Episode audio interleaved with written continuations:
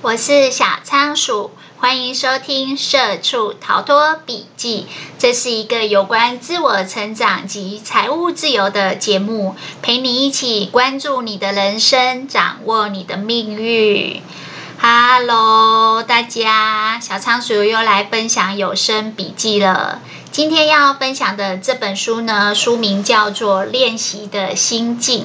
练习的心境，作者是汤姆士·史坦纳。汤姆士·史坦纳。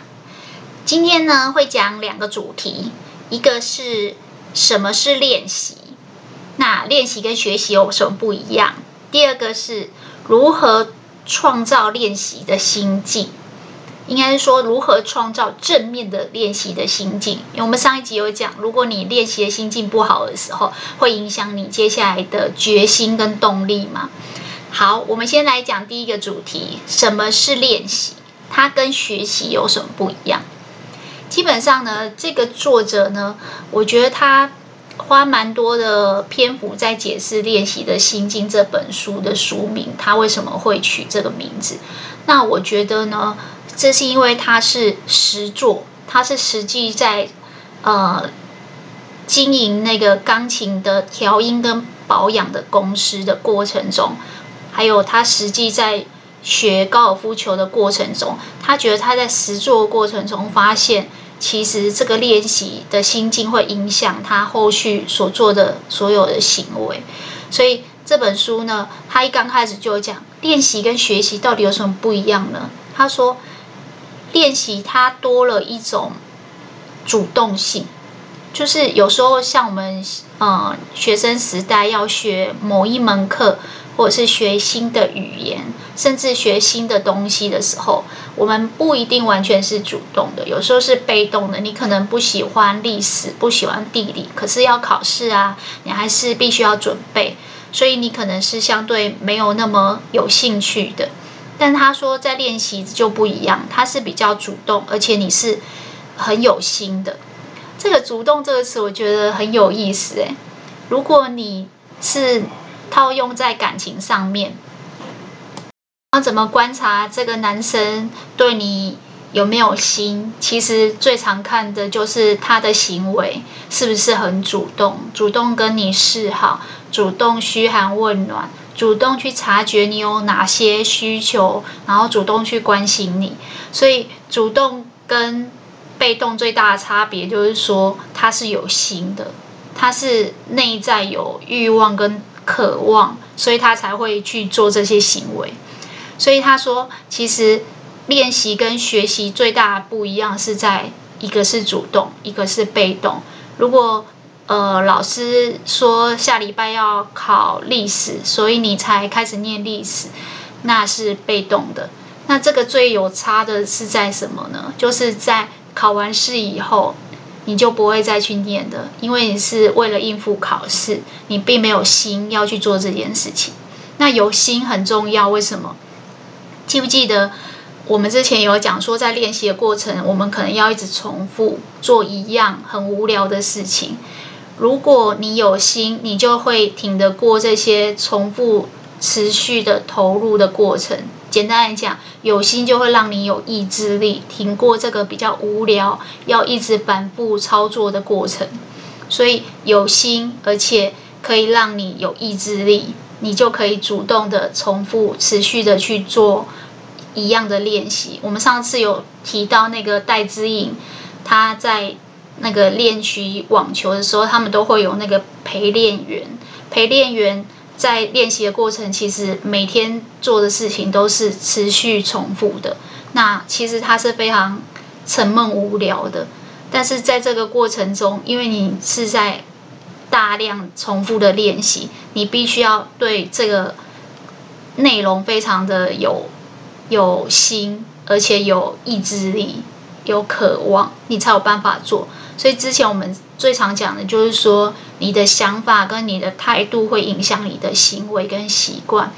那这个想法就是你有没有这个心，你是不是主动的、有心的想要去哦，在恋爱上你要追求一个人，或者是你在婚姻中你要去维系一段感情，你都是很有心的，那它会影响你接下来投入的所有意志力，跟你所有的持续的行动。再来一个就是我们上次有讨论到说，我们要去觉察你在练习的过程中是不是朝着自己的目标。上次我们有说，其实这个练习的心境呢，就像是在驾驭你内心的那一匹马。它有时候不会朝着目标，有时候会乱窜，然后会一直改目标方向。那你要怎么样觉察到说，哎，方向不对了，赶快调整回来。呃，目标好像有一点偏离轨道了，原本设定的路径了，赶快很有意识的把自己调整回来。这个作者有举一个例子，他说，比如说他有自己觉察到自己很容易跟家人吵架，假设这是一个不好的习惯，那他要怎么去改变这件事情呢？他说，在练习的过程，他就要第一个去做觉察，觉察自己的人格特质是不是有时候跟人家互动的时候会有什么样的习惯，或者是想事情的方法会往负面的想这样。第二个就是让自己觉察了以后，找到一个目标去改变，而这个改变呢是主动的，是很有心要去改变。因为你已经知道你跟家人很容易吵架，那你如果有心改变，你可能就会在行动上去刻意的回避一些容易产生冲突的呃关键字啊，或是行为。比如说妈妈就特别不喜欢你呃。晚上不回来吃饭，又不打个电话说一声，像这样的事情，你可能就要花一点心思，用心的去刻意的逼自己，提醒自己要跟妈妈打通电话，要刻意的去跟她沟通，跟她保持一个比较良好顺畅的沟通。然后在这过程中，你重复的练习，重复持续的投入，做一样的事情，久了你会发现，哎。以前好像常常会跟家里的人吵架的这个习惯，慢慢没有了。所以这里面就是有几个关键字，第一个就是主动的、有心的，然后再就是觉察、刻意的、重复的去投入一样的行动。那他说这个就跟学习就很大不一样，是因为我们在学习的过程中不一定会有这个觉察跟思考的过程。也不一定是自己有心的，有时候是被动的，因为要应付考试。所以你在刻意重复的过程中呢，有没有意志力就差别在这里。如果说这个东西是你自己有心、发自内心想做的，你会很有意志力以外呢，即便考试已经经过了，你本来就很喜欢历史，你还是会继续去读有关历史的书。但是如果这个只是应付考试用的，你并没有很喜欢，它只是一个学习的项目，你可能就会不会继续持续的投入行动。所以练习跟学习本质上最大的不同，除了主动以外，里面的思考跟觉察部分是很重要的。那知道练习跟学习的不同有什么用呢？因为我们要透过练习来创造好的心境，所以我们要。知道什么是练习，然后我们接下来要来探讨的这个主题呢，就是如何透过这个练习的过程去创创造好的心境。什么叫好的心境？小仓鼠的节目其实一直不断的在讲一个中心的概念，就是说我们的想法跟我们的态度会影响我们的行为跟习惯。走渐呃渐渐的，你会发现这些习惯。跟这些呃行为累积起来，总和就是你的命运。那作者在这边有讲到一个概念，就是说我们要想办法让自己在刻意的练习、持续的投入当中呢，是把自己的注意力做一个微调。微调什么呢？就是把注意力放在过程当中。诶，你觉得很奇怪啊？那个刚才不是说小马儿要行进的时候要朝着目标走，如果它偏离目标，要把它拉回来吗？那为什么现在又说要把注意力微调在这个执行的过程历程当中呢？这个作者有说一个概念，就是说，其实我们很多人都会很目标导向，但是呢，这也是我们没有办法继续持续下去的原因。就有点像我刚才讲，学习的时候是为了呃下礼拜要考历史考试，所以呢，你持续的去投入你的时间准备你的历史，但是呢，等到考完，你马上就不不会再持续的去接触它了。那这个就是你只是朝着目标走，但是只要过了这个目标，你如果没有达成，你就会不想去做。他说这个会有两个部分影响，一个就是你的心境会被打破。为什么这么说呢？因为当我们心心念念一直想的就是那个历史的小考的考试结果，那我们可能就是只是把自己的心思都挂念在这个历史的考试上面，然后挂念在未来的事情，你可能很难专注的在你现在的当下。记不记得我们之前有说？你要在做任何注意力分配之前，你一定要先觉察，很有意识的去思考，说你现在心思到底摆在哪里？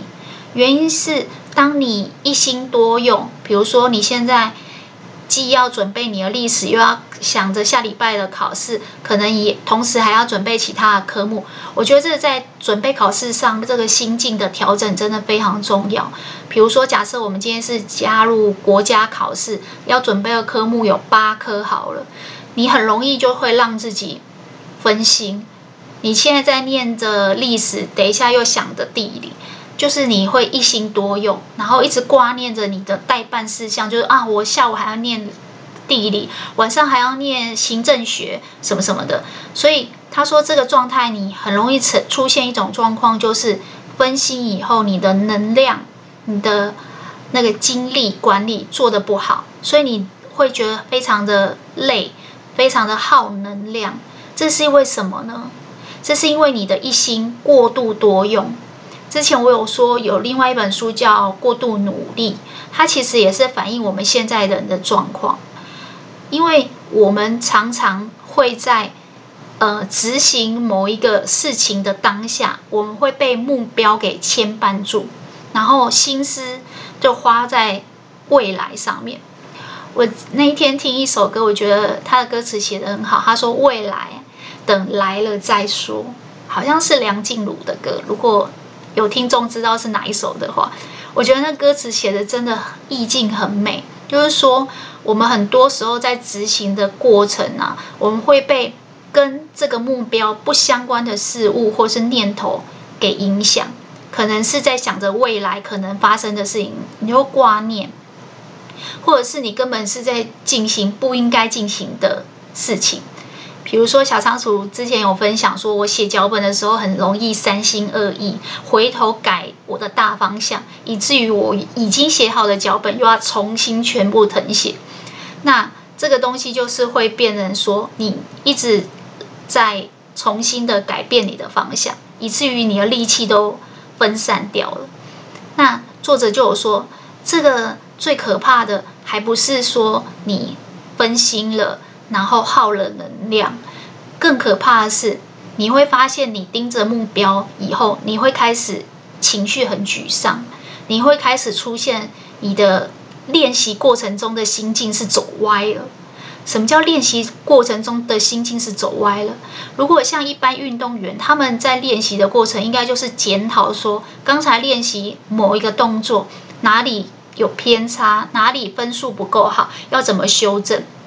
但是如果你一直盯着，比如说下礼拜要考试，下礼拜要呃参加很重大的比赛，你很容易在这个练习的过程中，你只要犯错，你就会很挫折、很沮丧，因为你想着你你下礼拜就要考试了，结果你现在还还还会犯这种低级的错误，你你会出现一个状况，就是自我批判。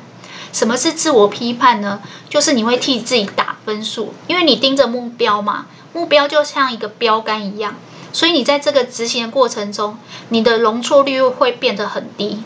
你只要犯一点点错，你会很容易沮丧，很容易自我怀疑，甚至开始觉得很不耐烦，然后觉得一直重复一样的练习很无聊，而且没有看到成绩往前走。然后你会发现这个过程中，你会觉得那个下礼拜的比赛的标杆明明这么近，可是你的表现状况好像离这个目标越来越远，你会觉得这一个礼拜很难熬。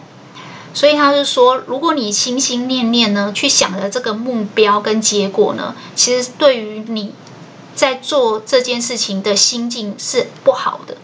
那你要练习创造出什么样的心境呢？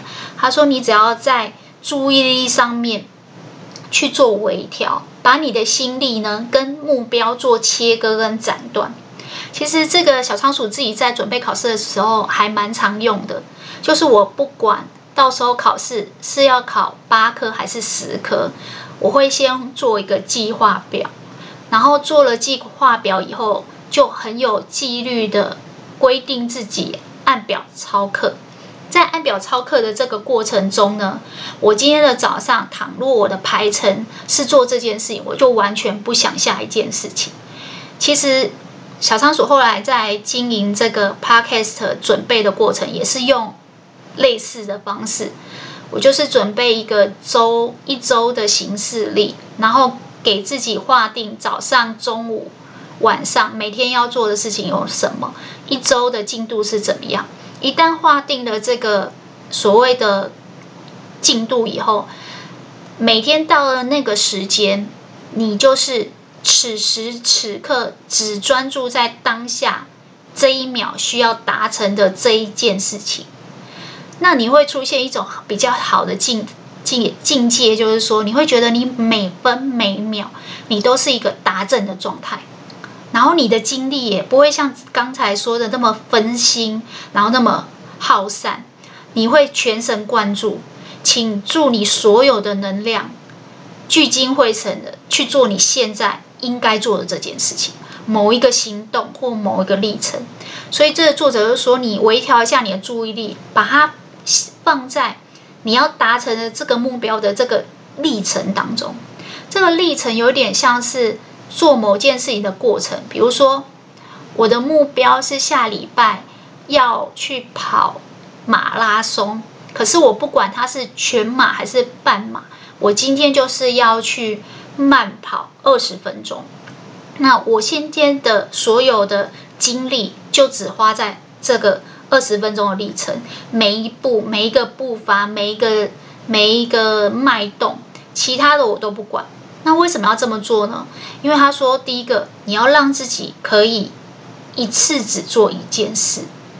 为什么让自己一次只做一件事？这件事情，小仓鼠真的因为看这本书，所以最近一直在实做跟应用这件事情。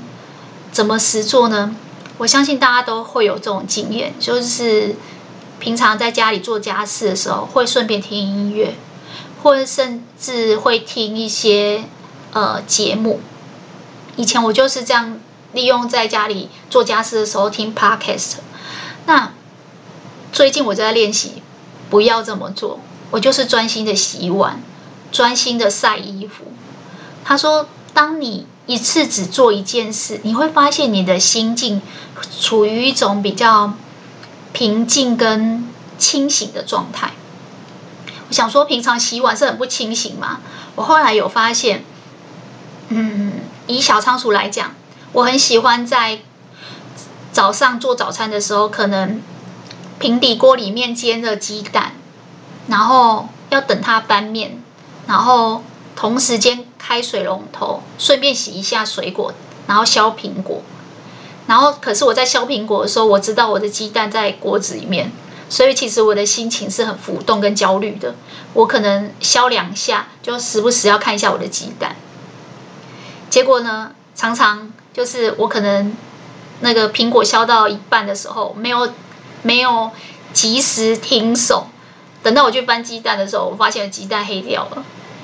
所以这个作者有在里面说，当你一次只做一件事，你会发现你做的事情变顺利了，就是不容易犯错。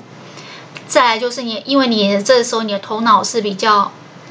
呃，单纯只要执行这件事情的，所以你的脑子是可以放慢的。那记不记得我刚才说，在削苹果的时候我会很紧张？为什么紧张？因为节奏很快。为什么节奏很快？因为你不是单纯只有在执行这件事情，你同时一心多用，甚至一心过度使用。所以呢，其实你在削苹果的时候，你挂念着你的鸡蛋在平底锅里面，那你你的那个能量就会处于一种比较紧张跟焦虑的状态。这只是一个很小的事情，就是做家事的时候，你同时做两件事，其实你仔仔细去观察，除了会变得不顺利以外，你的脑袋也会变得很紧张。那相反的，如果你只做一件事情，很单纯的只要削苹果，或是很单纯的只要等鸡蛋差不多了就帮它翻面，你会发现事情做得很顺利，鸡蛋煎得很漂亮，而且你的心情是比较平静的，你脑袋没有那么多杂念。还有一个就是说，刚才我们有讲说，当你一心很多用，而且盯着死盯的目标的时候，你只要稍微有点犯错，你就会很沮丧、很焦虑，对不对？那他说，相反的呢？如果你在这个很单纯的只要执行一件事情的过程中，你很容易进入很顺利的状态以外，你试错的过程，就算有犯错，你只要很单纯的去观察说，哦，那刚才就是因为在削苹果啊，所以鸡蛋才烧焦啦。那你下次就做调整。就是你在觉察这件事情发生错误的过程的原因是什么？你知道了，你下次只要做调整，然后再重新练习就好了。你反而就不容易在内心里面批判自己。我觉得看到这一段批判，我觉得还蛮有感的，因为我们之前有说过，我们人最大敌人通常都是自己。我们每天每时每刻都在替自己打分数跟自我批判。在这个过程中，你脑海里面其实有很多的思绪，左思右想，然后窃窃私语，所以你的心情很难平静，你的脑子也没很难很单纯执行某件事情，然后放慢下来。那你会发现，这个这个在执行这个行动的练习的过程，你的心境是很负面的。那跟你如果只是专注在做这件事情，你的心情是很享受的，是不一样的。所以这个作者里面讲了一句话，我觉得还蛮有感的。他说：“其实生活本身就是目标。”这个对于像小仓鼠这种工作狂来讲啊，真的是觉得很不可思议的一句话。生活怎么会是目标？我们的目标不是应该是努力工作、功成名就，然后迈向成功理想的人生吗？他说不对。其实你把每天的生活过好。就是专注在这个生活的过程当中，其实你自然而然就会达成你想要的那个结果跟目标。就好像小仓鼠之前举例说，我一直想着礼拜三要录音，礼拜三要录音，所以我礼拜一、礼拜二都很焦虑的一直在写脚本跟那个列大纲。可是事实上，我只要今天该写大纲就专心的只写大纲，明天该写脚本我就不再回头改大纲。我不要一直重新的把自己的心力放在好几个位置，然后一直来来回回的改变做法的话，其实我是可以一次只做一件事，也可以放慢这个节奏，单纯的执行写脚本这件事情。然后我写的过程应该也会比较顺利，不会像鸡蛋一样烧焦。然后我的心情应该也会比较平静，不会一直自我批判说：“哎呦，那如果是这样，我礼拜二干嘛还要花时间列大纲？”我干嘛还要改来改去？改也不是，不改也不是，内心就开始批判自己了。这个作者讲的这个真的点醒了我。如果你的生活本身就是目标，你只要专注你现在该做什么的，好好的去做，你自然就会生成你想要的那个结果跟目标。所以不要把力气分散在这么多的不同的地方。其实。后来我真的看完这本书以后，早上起来煎鸡蛋的时候就煎鸡蛋，等翻面的时候就放空两秒，很单纯的等这颗鸡蛋熟了再帮它翻面。后来我发现原来煎鸡蛋不是那么容易变黑呀，那以前我到底都怎么了？嗯，因为我们都很喜欢一心多用，做什么事情都想要讲求效率。有时候我不知道你们会不会有这种经验，就是。你边做家事的时候，你边听 podcast 节目，那听一听呢，啊，怎么节目已经没了？那我们刚才到底听到什么？好像没有在发漏。然后你就发现说，哎，好吧，不然我重听。结果你又发现，因为你不是单纯的一心只做一件事，你反而要花两倍的时间再去重听一次。呃，这种事情发生在我听有关故事类的，呃的节目的时候最明显。因为，比如说我之前有听那个《三国演义》或者是《红楼梦》，有些桥段如果中间没有专心听，可能在分心做事情。我如果不回去听，我其实后面接不上。所以我发现，其实一集的节目假设只有三十分钟，我反而要花到五十分钟才有办法吸收。那其原因是因为我一心好几用，所以我后来觉得，哎，那我就拿一杯茶，坐下来专心听，好好享受听节目的过程，不是很好吗？就好像我说我做这个节目写大纲的时候，我写大纲的时候就专心写。不要一直想着我明天要录音，我后天要录音，也不要一直想着，嗯、我明天要写脚本。未来的事，等未来来了再说。今天就只做今天的事，把自己的心思越单纯越好，让自己可以创造好的心境，正面的心境。因为这个好的心境会创造好的心态。好的心态、想法跟态度，又会回来影响到你每天所做的行为习惯，然后形塑出你的性格跟命运。所以，我突然觉得有些事情只是微调，成功好像也没有那么难。在这一段过程中，我发现我的生活品质变好了，而且我的生活好像变享受了。我可以享受我写脚本的过程。竟然可以享受列大纲跟写脚本，还有录音的过程，那这个不就是回到我一刚开始想做这个节目的初衷吗？我觉得这是一个非常好的呃生活应用的例子，分享给大家。小仓鼠今天的节目就跟大家分享到这边，恭喜你又成功听完一本书，吸收了新的观念。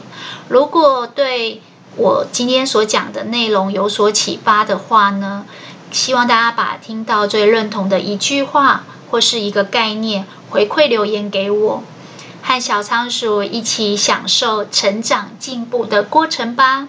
小仓鼠会持续创作扎实的节目内容，分享更丰富的笔记给大家。那我们下次空中见喽，拜拜。